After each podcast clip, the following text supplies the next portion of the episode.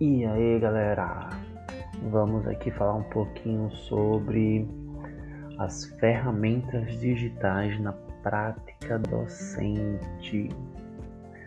Bom, nesse podcast a gente vai falar um pouquinho sobre como usar é, as ferramentas tecnológicas na prática profissional docente. Então fiquem atenados que a gente vai falar um pouquinho, não explanar muito, mas vamos dar um, algumas ideias sobre essas ferramentas tecnológicas.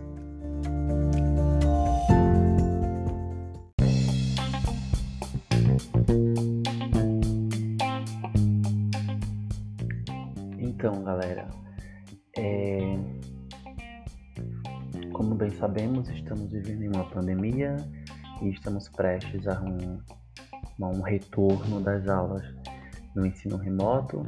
E para esse ensino remoto, nós precisamos estar por dentro de algumas ferramentas tecnológicas para que possamos ter acesso aos nossos alunos.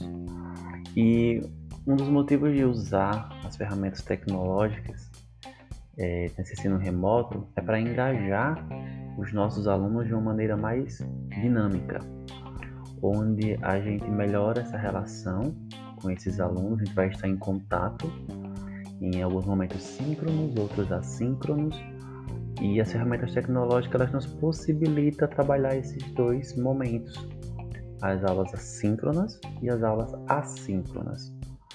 É, além disso, a gente também pode adquirir com, esse, com o uso das ferramentas um feedback imediato dos nossos alunos, onde quando a gente posta uma atividade, eles têm acesso a essa atividade, eles respondem e a gente tem esse feedback é, de forma imediata, de acordo com o prazo, claro, que o professor estabelecer para o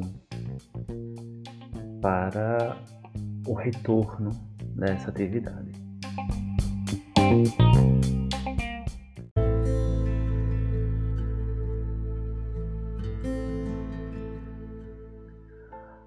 Disso, é, também podemos ver que há uma certa melhoria no aprendizado desses, desses alunos, pois o aprendizado em sala de aula é beneficiado quando os assuntos são apresentados de maneira ilustrativa, dinâmica e com uma linguagem próxima daquela, vivenciada em momentos de lazer e prazer, enfim.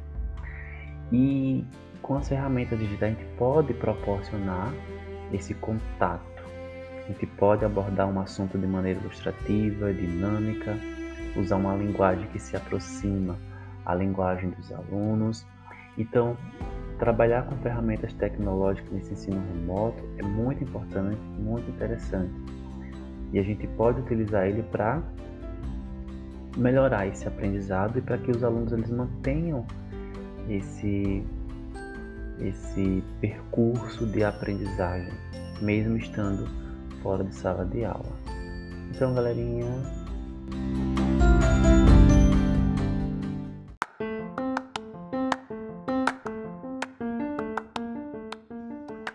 Então, pessoal, é isso. É, espero que esse podcast tenha sido interessante para vocês. E a gente se encontra em um próximo. Um abraço e até mais.